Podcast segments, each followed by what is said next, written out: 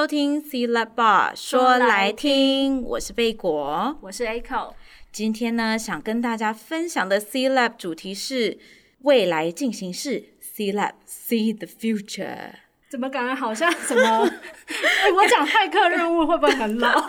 我觉得可能很多听众朋友在听不懂你在说什么。哎、欸，但是骇客任务其实那时候真的算是很前面的，对不对？他有说到了很多科技。然后还有一些科技的应用，所以呢，我们就请到了两位非常厉害的专家来告诉我们到底什么样子是 future。如果想要知道更多的话，我们就继续听下去喽。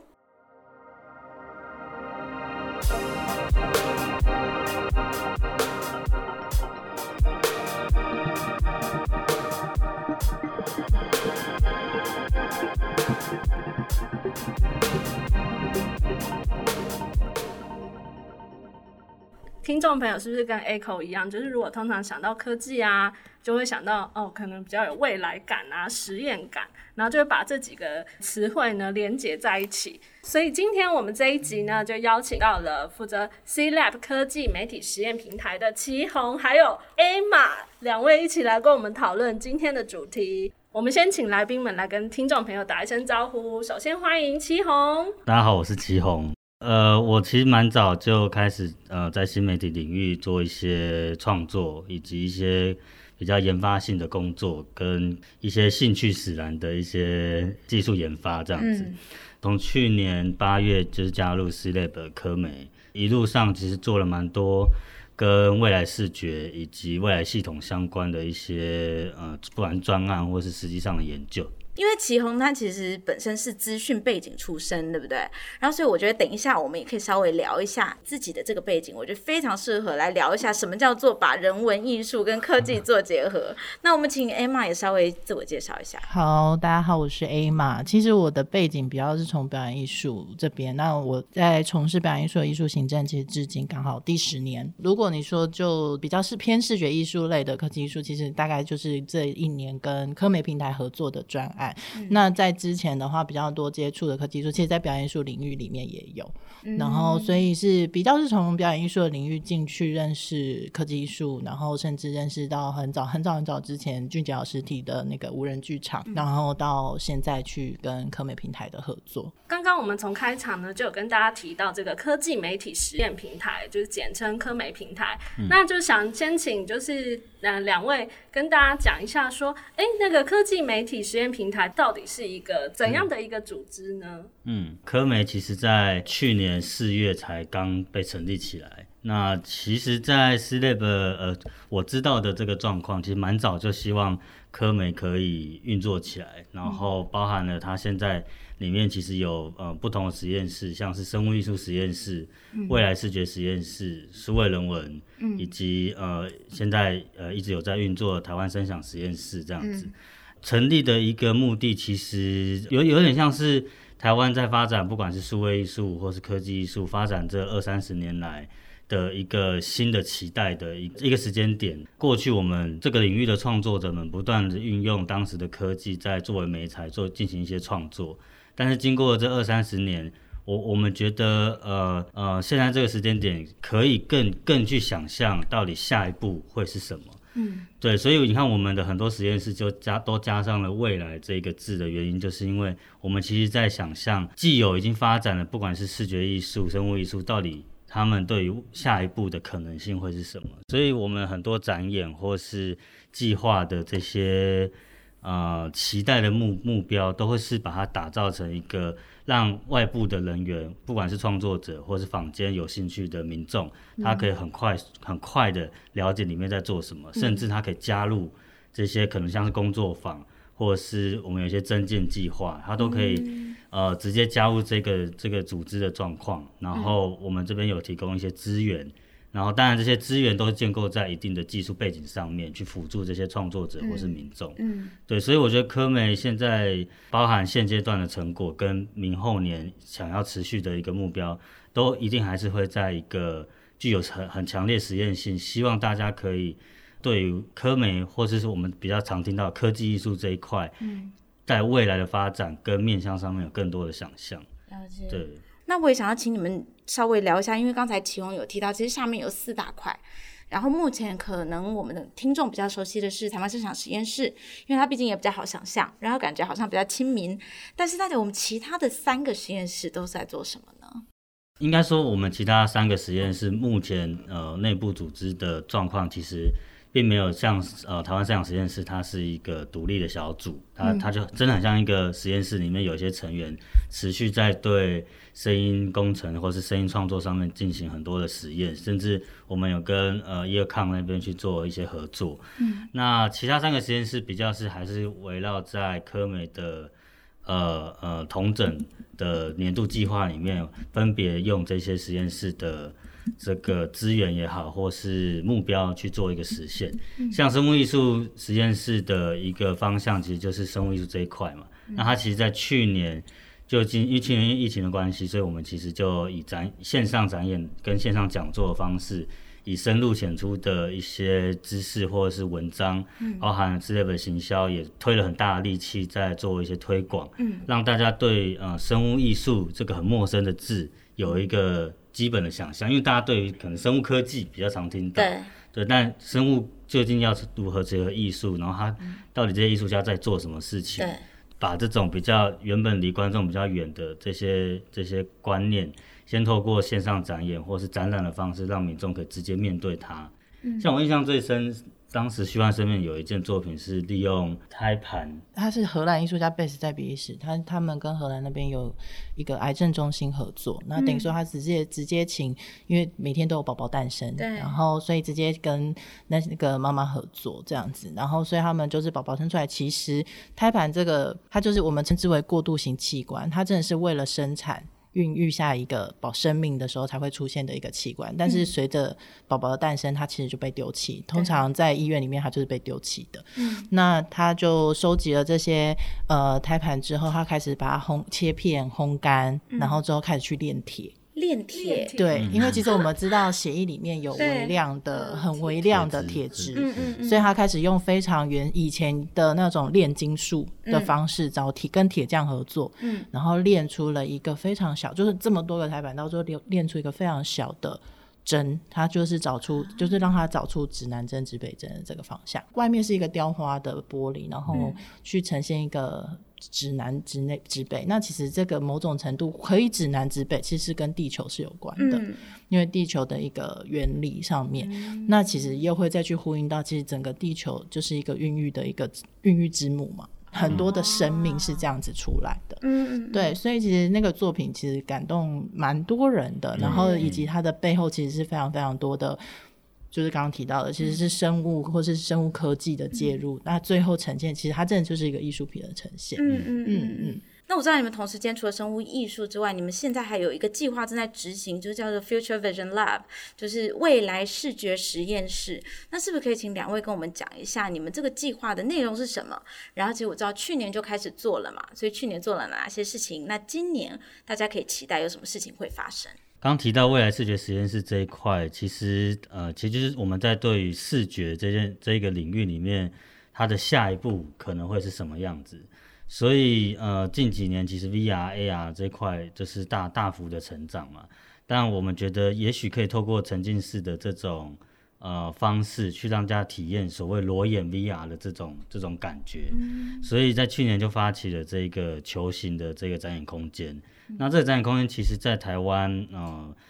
目前呢，我知道的应该算是唯一，而且就是也是第一个，就是这种户外型的球形空间。嗯、然后我们跟阳明交通大学的侯俊浩老师合作，嗯、然后就是透过一些数位演算的方式，产生一个呃特殊的结构。那这个结构其实当时在组装的时候面临很多挑战，那最后把它建置起来。那我们的呃。呃呃，这些呃视觉系统的东西进去，然后做一些软硬体整合。整个计划其实那时候就是希望可以打造一个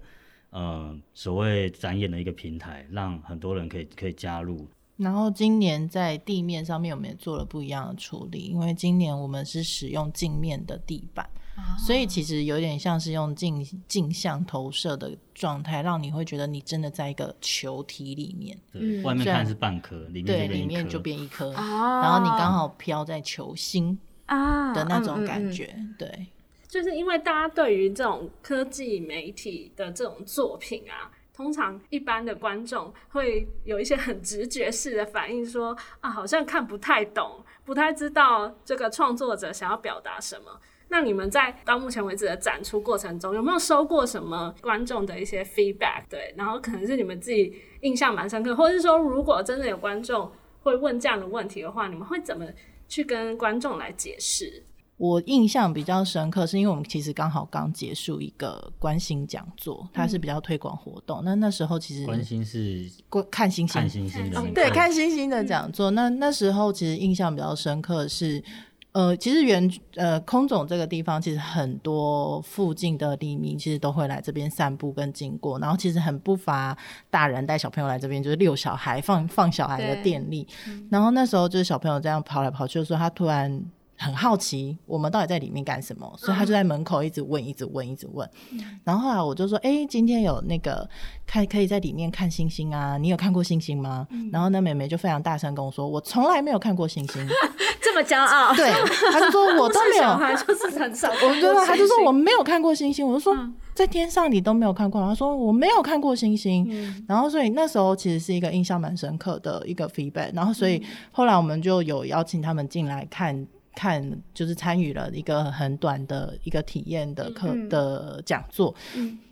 虽然说我不确定美美的状态，因为我其实没有在场内，但是我知道工读生的回馈是，其实美美应该美美是蛮开心的、嗯。然后老师的说明也是蛮深入浅出的，然后用星座的方式去带路等等、嗯。但这个其实就是我觉得某种程度我们想要去去推广的，就是科技艺术有时候，或是我们应该说艺术有时候其实不一定是看。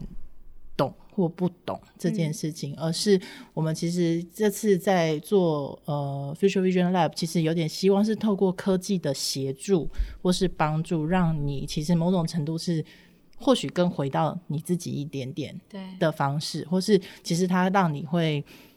有一些距离已经不是那么远。嗯，对对对，所以它其实是可以很日常，可以很生活，然后并不是说就是。你一定好像要看懂、要理解，嗯。嗯，甚至是对于你自己的一些提问，我觉得这是这次我们蛮多作品里面会去提出的，或是给大家的一些感受。嗯。嗯，Echo 我自己的话会觉得，其实有时候艺术作品应该是你就算不是很了完全全面的了解，呃，这个艺术家他想要表达的内容，可是当你走进去那个地方，你看到的这个东西，它会成为你可能。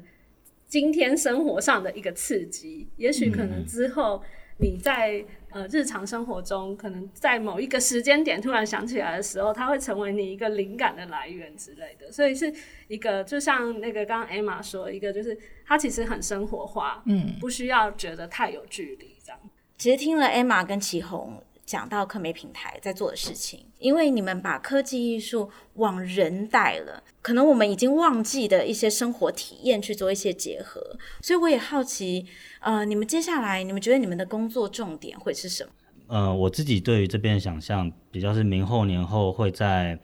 研发这一块，其实会有更多的可能性。为什么会特别讲研发？是因为像我们未来视觉 Future Vision Lab 它。过程中其实是需要非常多的软硬体整合的技术在里面。对，你要怎么把高解析度影像丢到这个系统里面去，搭配什么样的硬体、投影机跟这些设备的计算，它其实是很复杂的。嗯，那这些技术其实是可以被收敛成未来它是一套系统，这个系统在跟产业的合作上面是非常有。机会可以来做一个直接的对接。嗯，我们现在在在制定这些规格或者是这些技术的标准的时候，其实都会以呃业界的标准来来去做一个审视。嗯，因为当然跟我过去经验有关系，我过去就是在各各个这个领域里面有稍微去呃跟蛮多不同领域的人合作。嗯，所以这些呃尤其是跨领域之间的整合的这一块，我觉得是我们科媒接下来呃一个蛮重要的一个。一个目标，就是我们接下来做的所有事情，其实都希望它可以很轻易的跟不同的领域的人做整合。嗯，对，所以我们也期待，呃，如果没有意外的话，我们会成立一个 这个比较是研发性、企划性的这种这种小组。嗯，那不管他在针对刚刚提到这三个领域，甚至会有新的领域的出现，对，像是未来系统或者是还有其他的可能性，嗯，都会在持续往下发展。刚刚整个你们这个科技媒体实验平台都会一直提到未来的那种感觉。嗯、那 Emma，你自己想象中的未来是什么样子呢？嗯、我自己的状态，因为其实是跟我个人比较。比较有关吧，那那我又因为在表演艺术背景出来，其实我非常我比较能希望的去感受到其实是生活这件事情。嗯，对。那我自己对于未来的想象，其实我觉得我会越来越回到很生活的状态。可能很多人很难想象，就是我到现在也还没有电子钱包，我非常抗拒使用这些东西。贝果非常喜欢你，我也没有行动支付。对，我也是，就是我其实。某种程度还是蛮喜欢某种的不方便，老派。对，或许现在的好听的说法就是一种老派的浪漫。对，但是对于现在来说，其实就会大家就会觉得说，哦，你好麻烦哦，你这个没有，你那个没有。但其实是一种对我来说，我觉得科技其实它会协助我们生活很多。那它其实是会让我们可能处理很多事情变得比较快速。但是比较快速之后，剩下的我重视的反而是那剩下的时间可不可以是自己的，或是跟自己跟这个世世界的连接。所以。我对于未来的想象，其实我并没有会觉得说，我可能没有到很像大家看那种科幻科幻电影，然后变成那什么东西都很快咻咻咻咻这样子。但是其实我反而是会对于未来想象是越来越，我们可以越来越更生活在这个世界跟这个宇宙里面的那种感觉。嗯，嗯，就是你会有更多与自己相处的时间，然后你专注享受每一个你在日常生活中要做的事情。嗯，不管是吃饭。不管是呃去附近散步之类的，对、嗯、哦，听起来你的未来是跟我们很像啊！你干嘛？可是我可以用科技来做到这些事情。那贝果刚刚其实就很想要知道，因为既然 Emma 讲了，她跟祁宏 有很大的不一样，对。那祁宏，你也可以讲讲你对未来的想象。一样还是会回到所谓生活这件事情啊，只是说。呃呃，我我因为我从小就是一个科技宅，可能现在会用三 C 重度成瘾的这种这种词在在说这这个状况，可是我会觉得，他就像现在的新生代的这些科技原民，他其实我觉得那已经不叫成瘾了，而是那已经他生活中的一部分。嗯、他就像他的手跟他的脚，他可能缺这东西，他不是不能生活，但只是会变得不便利，或是有别于他的习惯。所以我，我我我，当然我我比较擅长使用这些科技来辅助我去做到蛮多的事情，对，所以，但是在做这些事情的同时，我其实都还是在思考，我为什么要用这个东西？这些东西究竟就像我们在创做创作一样，我做这件作品，透过科技去创作这件作品，希望传达给观众是是我什么样的理念，是希望告诉他们，呃，我我在关注什么样的事情。对，对我觉得这比较是还是回到一个一个所谓生活或是人人以人为本的这个这个状况上面。嗯，对，所以我跟 Emma 是很像的。其实贝果听到两位在科媒平台的重要角色讲到这些话，贝果就安心了，因为贝果以前就跟一般的大众一样，觉得科技媒体这件事情是好遥远的事情。嗯、然后就算我们其实每天都在使用这些电子媒体，但是感觉都跟我们的生活其实是有切割的。听你们这样讲，听众们可以透过科媒平台，其实把科技更拉进生活中，反而透过科技可以更能够体验生活，然后或者是去提醒他们生活中可能已经忘记的一些事情。那我们今天很高兴可以邀请到科技媒体实验平台的祁宏还有 Emma 来跟我们分享科技媒体实验平台到底都在做什么。节目的最后呢，也欢迎大家到脸书上搜寻台湾当代文化实验场。那在粉丝专页上呢，也可以找到我们 C-LAB Bar 说来听的秘密地图，让大家可以按图索骥，跟着我们的来宾探索你不知道的 C-LAB 的过去、现在还有未来。那我们下次再见喽，拜拜拜拜。我跟 C-LAB 的小秘密。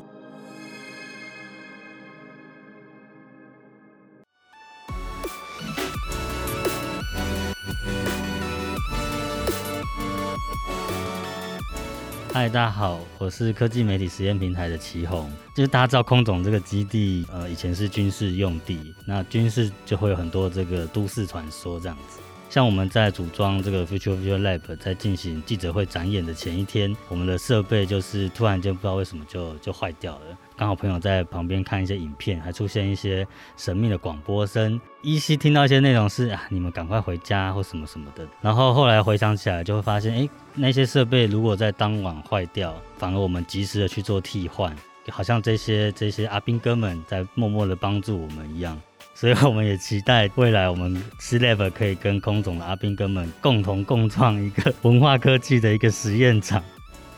大家好，我是科技媒体实验平台的专案执行 A 马，今天想要跟大家分享是我跟空总的一个关系。我在十二年前的时候就来过空总了，但我不是来当兵，我是来恳请。其实现在的行销办公室就是当时的恳亲室，所以当我第一次到这里开始工作的时候，我觉得非常的熟悉。